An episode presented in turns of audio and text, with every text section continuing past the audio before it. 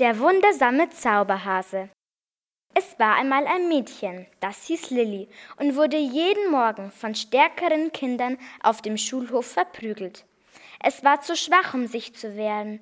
Keiner half ihm. Es waren schreckliche Zeiten für das Kind. Lilli wusste weder ein noch aus und ihre Eltern stritten auch noch um das Geld, denn sie waren sehr, sehr arm. Die kleine Familie wohnte in einer Hütte am Waldrand. Das Mädchen wünschte sich so sehr eine Freundin. Leider fand sie keine.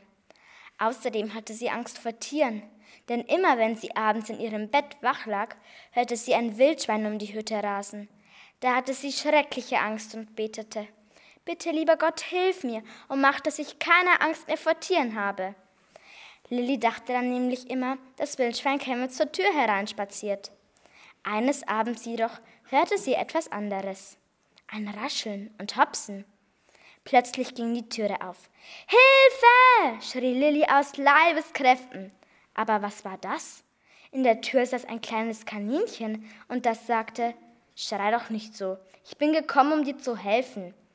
Lilli starrte das Kaninchen an und stotterte, ich, ich dachte, Tiere können nicht sprechen.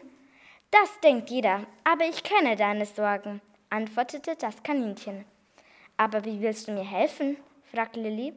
Das Kaninchen streckte seine Pfote aus und verwandelte den Schemel, der im Raum stand, in eine köstliche Suppe, die Lilli sogleich aufaß.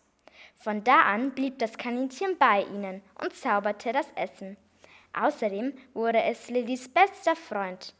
Einmal kam das kleine Tier mit in die Schule.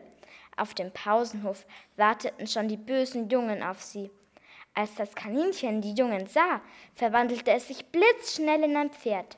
Lilli sprang auf das Tier und raste mit einem Affenzahn auf die Jungen zu. Die Jungen waren weiß wie Mehl. Lauft! schrie der Älteste, und da rannten sie quer über den Schulhof. Seit diesem Tag hatten die Jungen Lilli nie mehr geärgert, und wenn sie nicht gestorben sind, dann leben sie noch heute.